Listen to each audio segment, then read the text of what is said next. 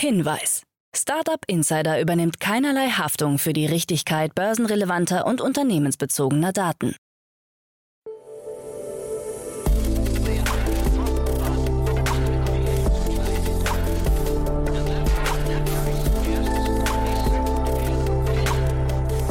Startup Insider Daily. Morgen Update. Einen wunderschönen guten Morgen und herzlich willkommen zu Startup Insider Daily. Mein Name ist Jan Thomas. Heute ist Dienstag, der 26. April. Ja, und das sind heute unsere Themen. Twitter nimmt das Übernahmeangebot von Elon Musk an. Eine neue KI sagt Startup-Finanzierungen voraus. N26 entschuldigt sich für Kontoschließungen. Jack Dorsey hat einen neuen Titel. Und der Postmates-Gründer Bastian Lehmann meldet sich mit einem neuen Fintech zurück. Heute bei uns zu Gast im Rahmen der Reihe Investments und Exits ist mal wieder Martin Janicki von Cavalry Ventures. Ja, und wir haben über einen ziemlich abgefahrenen Marktplatz gesprochen, der alle Komponenten mitbringt, die Welt zu erobern und zu retten. Also ganz, ganz großartig. Ein tolles Gespräch. Kommt sofort nach den Nachrichten mit Frank Philipp. Aber wie immer der kurze Hinweis auf die weiteren Folgen.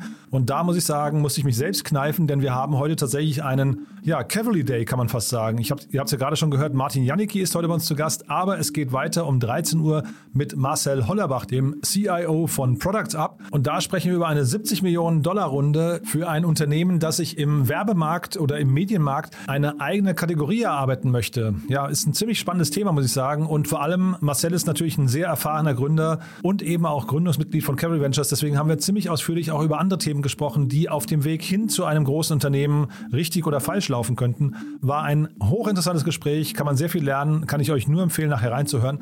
Und dann, oh Wunder, um 16 Uhr unser Format VC Talk. Ihr kennt das schon. Wir stellen hier einmal in der Woche die wichtigsten VCs der deutschen Startup-Szene vor, also VCs, die man kennen sollte, wenn man auf Kapitalsuche ist. Und heute, ihr könnt es euch ja denken, Cavalry Ventures mit Claude Ritter, einem der Gründer und Managing Partner von Cavalry Ventures. Und auch das war ein hochinteressantes Gespräch. Zum einen natürlich über Cavalry Ventures, wenn ihr da mehr erfahren möchtet. Aber ihr wisst ja wahrscheinlich, Claude war einer der Gründer von Delivery Hero oder von Lieferheld und hat danach auch noch weitere Unternehmen gegründet, hat also extrem aus dem Nähkästchen geplaudert, wie man große Unternehmen aufbaut, welche Fehler man machen kann und vor allem, worauf er achtet, wenn er investiert. Ich fand das ein super cooles Gespräch und von daher, ihr seht schon, drei tolle Gespräche mit Cavalry Ventures.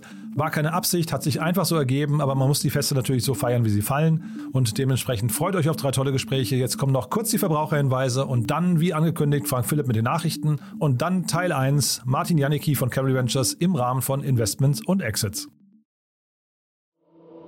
Startup Insider Daily. Nachrichten. Twitter stimmt für Musks Übernahmeangebot. Twitter akzeptiert das Kaufangebot von Tesla-Chef Elon Musk über eine Summe von rund 44 Milliarden Dollar, wenn die Aktionäre zustimmen. Twitter gibt damit seinen Widerstand auf. Es bleibt beim Angebot in Höhe von 54,20 Dollar je Aktie. Der Twitter-Aufsichtsrat war am Sonntag zusammengekommen, um über das Übernahmeangebot zu diskutieren.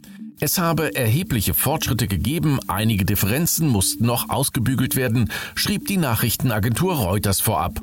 Musk will die Übernahme Twitters mit einem Kredit über 25,5 Milliarden Dollar sowie Aktien im Wert von rund 21 Milliarden Dollar bewerkstelligen. Später soll Twitter nach Musks Plänen von der Börse genommen werden. Postmates Gründer startet Fintech. Der deutsche Postmates Multimillionär Bastian Lehmann gilt als einer der bekanntesten Deutschen im Silicon Valley. Jetzt meldet er sich tiptop zurück. Bei dem neuen Fintech, das eine Finanzlösung für ein sich veränderndes Internet schaffen will, sollen Web3, Blockchain und Machine Learning im Mittelpunkt stehen. Statt alle Daten auf zentralisierten Servern zu speichern, sollen diese über dezentrale Computernetzwerke verteilt werden. Näheres ist nicht bekannt. Aus einer Stellenanzeige ist zu entnehmen, gemeinsam werden wir an Systemen arbeiten, die eine Schnittstelle zwischen Fiat-Geld und Krypto bilden. Lehmann hatte Postmates Mitte 2020 für umgerechnet 2,3 Milliarden Euro an Uber verkauft. Anfang 2021 verließ Lehmann den Lieferdienst. Uber One startet in Deutschland. Das Abo-Modell Uber One kommt nach Deutschland, nachdem es zuvor nur Kunden in Nordamerika zur Verfügung stand. Den Anfang macht Berlin, wo das Rabattprogramm zuerst angeboten wird. Die Einführung in weiteren deutschen Städten ist bereits geplant. Das Modell von Uber One ähnelt grundsätzlich dem von Amazon Prime. Es lebt dabei in erster Linie von Stammkunden, welche die Dienstleistungen regelmäßig in Anspruch nehmen. Für eine Gebühr von 4,99 Euro im Monat gibt es Prozente auf Essensbestellungen und auf vermittelte Fahrten. Laut Unternehmensaussagen kann man derzeit in 16 Städten Deutschlands bei knapp 3000 teilnehmenden Restaurants bestellen. We have a pizza delivery this time. Roboter liefert Pizza in Berlin. Noch einen Schritt weiter geht Domino's. Die Pizzakette bringt zusammen mit dem KI-Unternehmen Teraki einen semi-autonomen Lieferroboter auf die Straßen von Berlin. Der vierrädrige Roboter soll ab Ende April zumindest in Charlottenburg Nord Bestellungen ausliefern und dabei auf eine umfassende Sensorik wie Kameras, Radar und Telematik setzen. Laut Dominos handelt es sich um den ersten Lieferroboter, der über eine erforderliche Genehmigung für den Betrieb im öffentlichen Raum verfügt und damit nicht nur auf einem Campus oder in einem anderen geschlossenen Bereich arbeitet. Zunächst ist eine fünfwöchige Testphase geplant, in der der Lieferroboter mit jeder neuen Bestellung dazulernen soll. I'm saying that I'm sorry and I just want you to know that I am sorry. N26 entschuldigt sich für Kontoschließungen. N26 Co-Gründer Tayenthal möchte sich aufrichtig entschuldigen, nachdem die Smartphone Bank am 14. April zahlreichen Kunden fristlos gekündigt hatte. Ausstehende Beträge sollen nun auf ein alternatives Bankkonto überwiesen werden. Tayenthal zufolge wurden eine Reihe von Konten im Rahmen des Kampfes gegen Finanzkriminalität fälschlicherweise geschlossen. Tayenthal versuchte zu erklären, dass N26 eine Null-Toleranz-Politik bei der Finanzkriminalität verfolge und daher neueste Technologien verwendet und die Systeme zur Erkennung und Verhinderung von Betrug kontinuierlich weiterentwickelt. Auf LinkedIn schrieb er weiter, ich kann mir vorstellen, wie stressig und frustrierend eine unerwartete Situation wie diese sein muss und möchte mich bei den Kunden, die davon betroffen sind, aufrichtig entschuldigen. NFT-Projekt verliert 34 Millionen Dollar. Bei einer NFT-Aktion des Künstlers und ehemaligen Basketballplayers Micah Johnson ist es zu einer massiven Panne gekommen, die sich wohl nicht mehr beheben lässt. Mit großen Erwartungen ging am 22. April die sogenannte EcuDreams Avatar-Sammlung mit einer NFT-Auktion an den Start. Diese geht auf die Frage von Johnsons vierjährigen Neffen zurück, der ihn gefragt hatte, ob Astronauten auch schwarz sein können. Daraufhin hatte Johnson einen NFT-basierten Avatar namens Echo kreiert.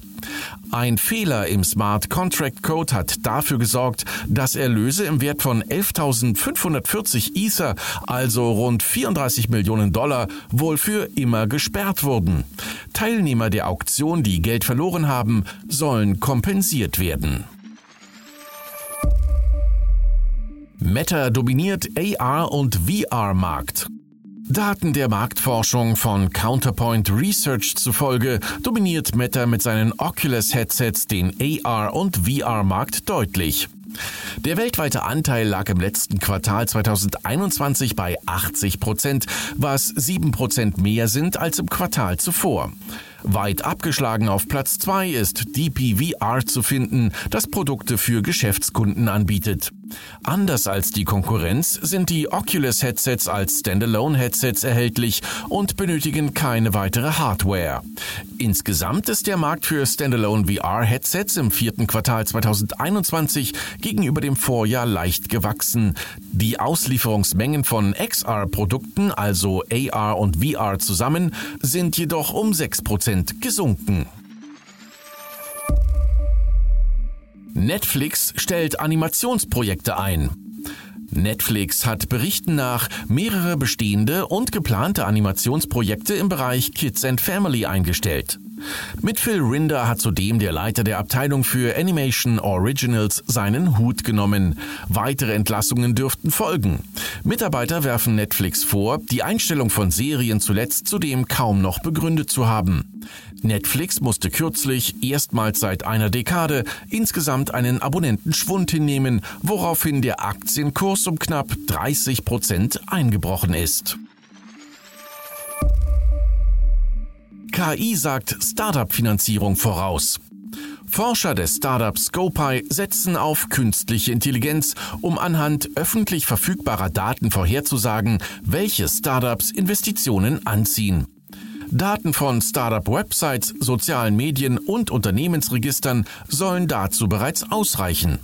Marktanalysten von Gartner prognostizieren bereits, dass 75 Prozent der VCs bis 2025 für ihre Investitionsentscheidungen künstliche Intelligenz nutzen werden. Derzeit sind es Gartner zufolge noch weniger als 5 Prozent.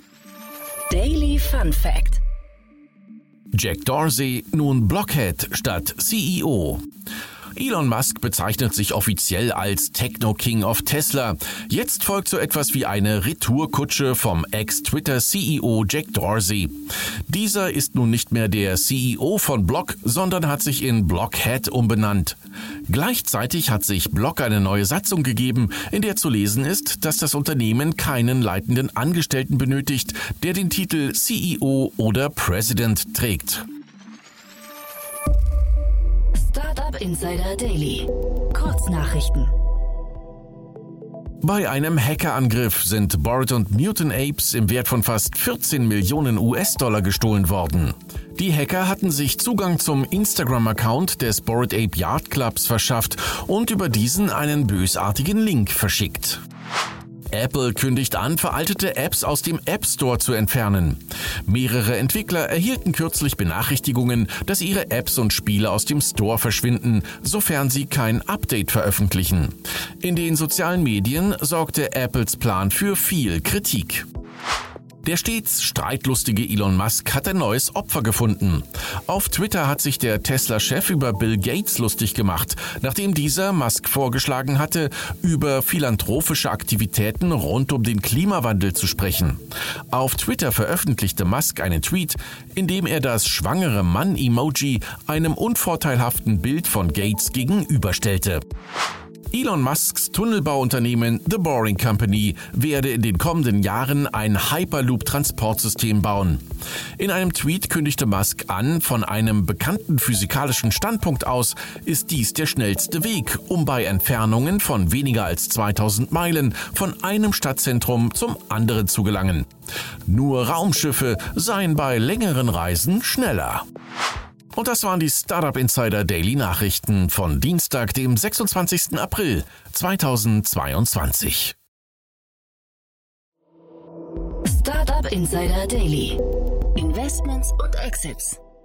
Ja, sehr schön. Ich freue mich. Martin Janicki ist wieder hier von Camry Ventures. Hallo Martin. Hi Jan, schön wieder da zu sein. Freut mich auch sehr. Ich will jetzt nicht sagen, ich habe dich vermisst, weil letztes Mal hat es Fabian sehr, sehr gut gemacht, muss ich sagen. Aber ich freue mich trotzdem, dass du wieder da bist. Ja, danke. Fabian hatte seinen großen Auftritt und jetzt nehme ich gerne wieder meinen Stammplatz ein. Super. Und ähm, ja, vielleicht bevor wir loslegen, du hast ja ein cooles Thema mitgebracht, aber wie immer, glaube ich, ein paar Sätze zu euch macht schon Sinn, ne? Genau, ja. Ähm, ich bin bei Cavalry Ventures. Wir sind ein in Berlin ansässiger ja, Frühphasen-VC-Fonds. Das heißt, wir sind gerne der erste Investor in vielversprechenden Technologieunternehmen, äh, manchmal auch der zweite, manchmal auch der dritte. Wir suchen und arbeiten am allerliebsten mit Gründern, die wirklich äh, eine sehr hoch ambitioniertes Ziel verfolgen und dort ein, wir nennen das immer Unique Insight gefunden haben in eine Branche, in einen Markt, den sie gerne auf links krempeln möchten mit ihrem Unternehmen. Äh, das hat uns bisher eigentlich ganz gut, äh, das ist uns bisher ganz gut gelungen. Einige unserer Portfolio-Unternehmen, die vielleicht mittlerweile etwas reifer und bekannter sind, äh, sind, sind äh, Firmen wie McMakler, Forto, Recce, Brighter und Planradar. Mhm. Super. Und dann ja Unique Insight, ja, bin mal gespannt, ob wir den hier finden bei dem, bei dem Thema, was du heute mitgebracht hast. Aber auf jeden Fall ein sehr, sehr spannendes Thema, finde ich. Ähm, legen wir einfach mal los, glaube ich, ne? Ja, genau. Und zwar ähm, geht es heute nach Edinburgh in äh, Schottland. Und zwar ist mir dort äh, die Series A Finanzierungsrunde des Unternehmens Rooser, R-O-O-S-E-R, ins Auge gestoßen. Ähm, und das ist so eine Art digitaler Fischfangmarktplatz. Ähm, die Finanzierungsrunde von Rooser beläuft sich auf 23 äh, Millionen Dollar. Sie wird angeführt vom sehr renommierten Fonds Index Ventures Google Ventures ist auch dabei und auch dabei ist wieder der äh, Berliner Fonds Point Nine Capital. Ähm, die haben bereits vor etwas über zwei Jahren die Seed-Runde von, von Rusa angeführt. Ähm, Rusa ist eben, wie gerade schon erwähnt, ähm, eine Art digitaler Marktplatz für das An- und Verkaufen von, von Fischen und Meeresfrüchten.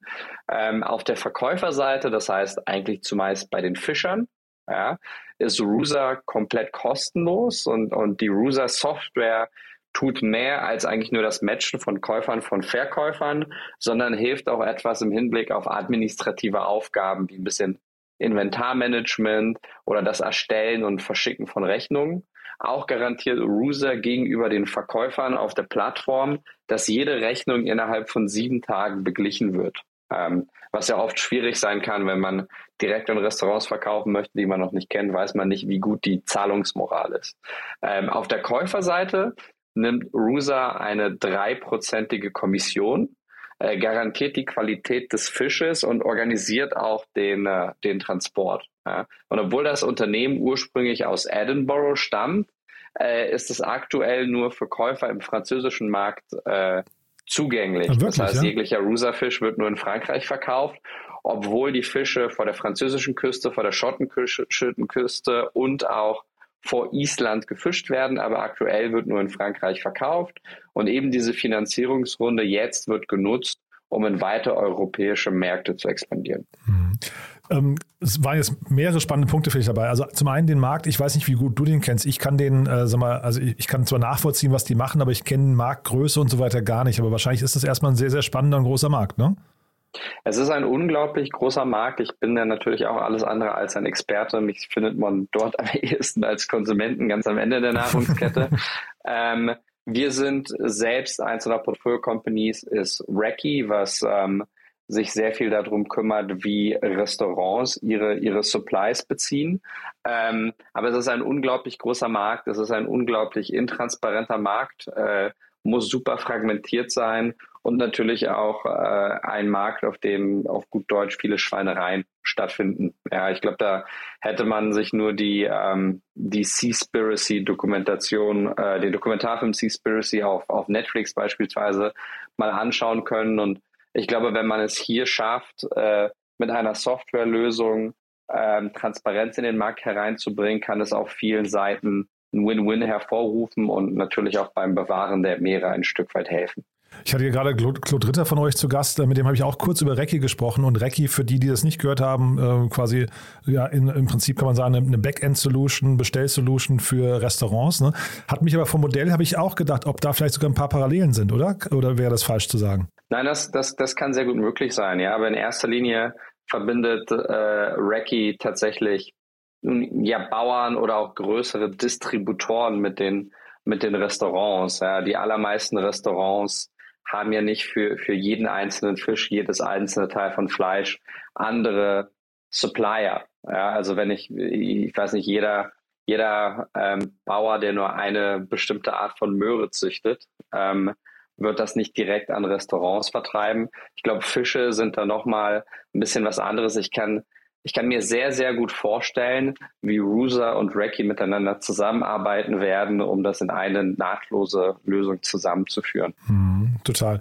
Und dass Sie jetzt in Frankreich angefangen haben, ist das aus deiner Sicht ein nachvollziehbarer Schritt? Also ich meine, jetzt erstmal ist Frankreich weit weg von den Fischgebieten, aber dass Sie sich einen Markt auf, äh, vorgenommen haben und erstmal in dem irgendwie eine Marke aufbauen möchten, das klingt ja so ein bisschen nach Product Market Fit suchen, ne? Ja, definitiv. Ich glaube, es ist ein hochkomplexes Modell, was, was erstmal so salopp gesagt daherkommt, dass es ganz einfach und intuitiv ist. Ähm, ich glaube, auch hier gibt es sehr viel einfach herauszufinden. Ähm, das heißt, äh, welcher Fisch wird wie oft gekauft, welche Parameter müssen auf der Plattform angegeben werden, ähm, über welche Distributionszentren leitet man den Fisch. Ich schätze mal, zu einem gewissen Teil bildet das RUSA auch alleine ab, dass sie ein eigenes Distributions- und Logistikzentrum haben, in dem dann auch eben die Qualität geprüft wird, welche sie ja auf der Plattform garantieren. Ich glaube, Frankreich ist ein großer Markt. Frankreich ist ein Markt, äh, wo die Menschen auch für gutes Essen eine gewisse Zahlungsbereitschaft haben. Ja, diese ist zum Beispiel deutlich höher als in Deutschland. Und immer wenn man einen Marktplatz oder noch allgemeiner gesprochen ein Netzwerk aufbaut, ähm, macht es sehr, sehr viel Sinn, mit in einem kleineren Sektor anzufassen, äh, anzufangen, dort eine kritische Masse aufzubauen und dann von diesem einen Cluster in ein anderes Cluster zu gehen und dann irgendwann anfangen, diese verschiedenen Cluster zu verbinden, damit dann ein größeres Netzwerk, das auch starkes entsteht. Weil wenn man sich von Anfang an etwas zu dünn in der Fläche verteilt, äh, findet man am Ende nirgendwo diese kritische Masse, sodass der Marktplatz tatsächlich ja eine Leistung findet, die besser ist als jegliche andere Alternative und wenn das Flywheel nicht in Bewegung kommt, entsteht auch kein Sog, der zusätzliche Teilnehmer in den Marktplatz zieht. Entsprechend äh, im Umkehrschluss äh, macht man eben, und das war bei Recce ähnlich, die haben in London angefangen, ähm, äh, nutzt man einfach gewisse geografische Gebiete oder Verticals, um dort halt eben eine sehr hohe Durchdringung zu erreichen und schaut dann, wie man von dort in andere Bereiche vorstoßen kann. Hm. Du hast gerade Marktplatz gesagt. Ähm, ich weiß ja, du bist auch ein Fintech äh, oder der Fintech-Experte bei euch. Ähm, ähm, und das Ganze hat, finde ich, auch ein bisschen was von einem Finanzmarktplatz eigentlich, ne? Ja, natürlich. Also es hat die, die klassischen Zusatzleistungen, die hier RUSA anbietet, sind ja eigentlich auch Finanzdienstleistungen. Wir haben auf der einen Seite eine, sage ich mal, Versicherung, ja, quasi, dass die Fische gut genug sind für den Käufer. Wir haben auf der anderen Seite äh, ja eigentlich eine Art Factoring, ja, dass ähm, die Verkäufer innerhalb von sieben Tagen immer bezahlt werden. Beides wird, glaube ich, im Hintergrund von, von Lloyds of London äh, versichert äh, bei, bei RUSA. Und ich glaube, auch hier kann man sich noch ähm, deutlich mehr Leistung vorstellen. Ich glaube, das kann sogar so weit gehen, wie ähm, wenn RUSA genug Daten hat, um zu sehen, wie potent ein Fischer ist, wie viele Fische er fängt, wie gut er seinen Betrieb führt im Vergleich zur Konkurrenz, kann dann auch über RUSA in Zukunft ähm, neues, neuer Fischkutter oder Netze oder Equipment im Allgemeinen finanziert werden, weil eben die Plattform Daten hat, um zu verstehen, äh, wie, wie potent der Fischer eben sein Business da betreibt. Hm. Und es ist ja irgendwie auch so, also das Ganze hat irgendwie wirklich einen sehr nachhaltigkeitsgetriebenen Aspekt auch, finde ich. Ne? Es wird viel weggeschmissen in dem ganzen Bereich. Ähm, wir haben eine Über Überfischung der Meere und so weiter. Also man würde sich schon wünschen, dass dieser ganze Prozess jetzt mal unabhängig von allen finanziellen Aspekten, dass der ganze Prozess irgendwie greift und irgendwie, ja, da zumindest diese, dieser We diese Wegwerfkultur nicht mehr entsteht. Ne? Ganz genau. Ich glaube, viele Menschen wünschen sich eine nachhaltigere Fischerei äh, wünschen sich eine Art von, von Zertifizierung und sind gegebenenfalls auch dafür bereit, ein paar, ein paar Euro mehr zu bezahlen. Die Frage ist, ähm, wie setzt man das durch? Ja, und ich kann mir vorstellen, dass Rusa hier wirklich einen guten Hebel hat. Ähm, ich habe in einem Artikel aus der Pressemitteilung gelesen, dass anscheinend knapp die Hälfte der Fische, die aus dem Meer kommen, nicht wirklich von Menschen verzehrt werden. Das heißt, verderben oder in irgendeiner Art von Futter äh, umgewandelt werden. Ja. Fische halten sich nicht sehr lange frisch. Es ist eine ähm, Kette mit unglaublich vielen Zwischenhändlern, unglaublich viel Intransparenz. Niemand weiß, wo wie viel Fisch liegt. Das heißt, dieser Markt unter den Gesichtspunkten eines Marktes funktioniert schon mal nicht sehr gut. Und wenn Rusa es tatsächlich schafft, äh, viele dieser Mittelsmänner aus der Kette herauszuziehen und den Fischern es erlaubt, äh, direkt beispielsweise an Restaurants oder an Distributoren direkt in, in größeren Ballungsräumen zu verkaufen, äh, kann man auf einmal eine Zukunft sehen, wo der Fischer äh, mehr Geld verdient, weil er deutlich weniger Fische wegwirft schon mal. Das, das hilft. Kann vielleicht für diesen Fisch mit einer Zertifizierung einen höheren Preis verlangen. Und auf der anderen Seite hat der Käufer einen frischeren Fisch mit einem besseren Gewissen. Das heißt, der aktuelle Markt, der aktuelle Prozess scheint ähm, so viel Verbesserungsraum zu haben, als dass hier sich ein neuer Standard etablieren könnte. Und in dem Moment, in dem äh, es einfach für alle Teilnehmer Sinn macht, an diesem digitalen Marktplatz teilzunehmen, hat man das erste Mal eine Informationstransparenz, die man zuvor nicht hatte. Und diese kann dann wiederum als ein Ansatzpunkt äh, gelten für das Durchsetzen von, von gewissen Rechten oder das, das äh, oder überhaupt eine, eine neue Rechtssetzung als solches, weil bisher war das effektiv gar nicht möglich. Ja. Und ich hoffe, dass RUSA hier zu einem gewissen Teil entgegenwirken kann. Ähm, ich glaube, jetzt rein intellektuell von außen betrachtet, gibt es genug Argumente, wo man dann im Nachhinein sagen könnte, deswegen hat es funktioniert. Äh, wie es kommt, werden wir über die nächsten Jahre herausfinden. Mhm. Ich finde, das klingt super. Also ich, äh, wie gesagt, ich hatte den, den, Markt überhaupt nicht auf dem Schirm, aber jetzt mal, wenn man mal Haken setzen möchte, Marktgröße stimmt auf jeden Fall. Dieses Thema Cutout, äh, Cutout the Middleman, hast du gerade schon genannt, ist auch gegeben. Ne? Man kriegt Transparenz und hat massig Kundenvorteile. Timing ist wahrscheinlich auch gut, ne? Modell stimmt. Gibt es Dinge, wo du sagen würdest, die sind eher, macht man eher ein Fragezeichen dran oder die sind vielleicht kritisch? Hm, ich glaube, es gibt, es gab, es gibt sehr, sehr viele, sage ich mal, B2B-Marktplätze, die ähm, auf dem Papier oder in so einem Gespräch, wie wir es gerade führen, intuitiv einfach Sinn machen und die sich am Ende nicht durchgesetzt bekommen. Ja. Rusa ist auch nicht das erste und einzige Startup, was diesen, ähm, was diesen Ansatz verfolgt. Ja. Und oft ist es nicht nur die, die Qualität der Idee, sondern eigentlich immer die, die, ähm, die Strategie und die Execution. Und ich glaube, hier tatsächlich direkt nach dem französischen Markt zu gehen, scheint etwas zu sein, was Sinn gemacht hat und was gut irgendwie funktioniert. Ja. Aber ich glaube, hier die Idee ist eine Sache, die andere Sache ist, ist das Team und dann die Strategie und auch die Taktik. Also äh, Marktplätze sind, sind unglaublich schwierig aufzubauen. Ähm, und bis man dann einmal eine kritische Masse erreicht hat, dauert das auch. Ja, da wird auch Ruser noch mal sicherlich zwei, drei Jahre dran sitzen müssen, bis, bis, bis man äh, feststellt, dass Dinge auf einmal leichter werden und Dinge auf einmal äh, funktionieren. Ich wünsche es Ihnen auf jeden Fall, weil ich glaube, wir haben hier auch selten im Podcast äh, ein Startup, wo, wo so offensichtlich ist, dass, dass ein Erfolg dieses Unternehmens einen, einen positiven Einfluss auf uns und unser Umfeld haben könnte. Super. Also finde ich, finde ich wirklich großartig das Thema und äh, Point 9, also vielleicht in die Richtung auch nochmal Glückwunsch, das, das so früh gesehen zu haben. Die waren ja, glaube ich, die ersten Investoren. Ich habe nochmal geguckt im CapTable, was auch spannend ist. David Nothacker ist dabei als Business Angel, ne, der Gründer von Sender. Mhm. Ähm, fand ich irgendwie ganz interessant. Und der Gründer und CEO von Figma, dieser, dieser Designplattform. Das ist irgendwie eine ganz spannende Kombination von Business Angels, finde ich nochmal.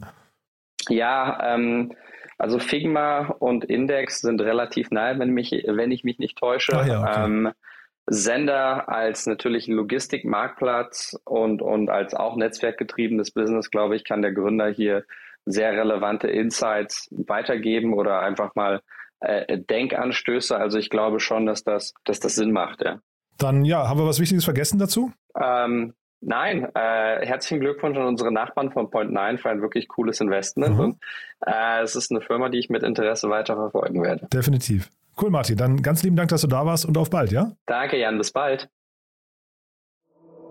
Startup Insider Daily, der tägliche Nachrichtenpodcast der deutschen Startup-Szene.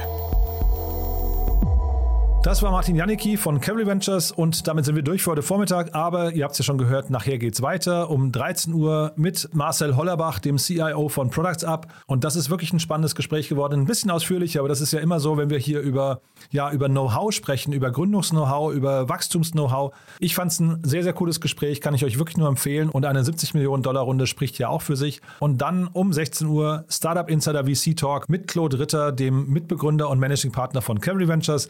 Und da ja, sprechen wir über die Hintergründe, über die Entstehungsgeschichte von Cavalry Ventures, über die Investmentthesen, über die Suchfelder, über die spannendsten neuen Märkte und, und, und. Also ja, es steckt wirklich ganz viel drin in dem Gespräch. Von daher in beiden Fällen einfach mal reinhören. Ich glaube, es lohnt sich. Ich freue mich, wenn wir uns wieder hören. In diesem Sinne, bis nachher und euch erstmal einen wunderschönen Tag. Ciao, ciao.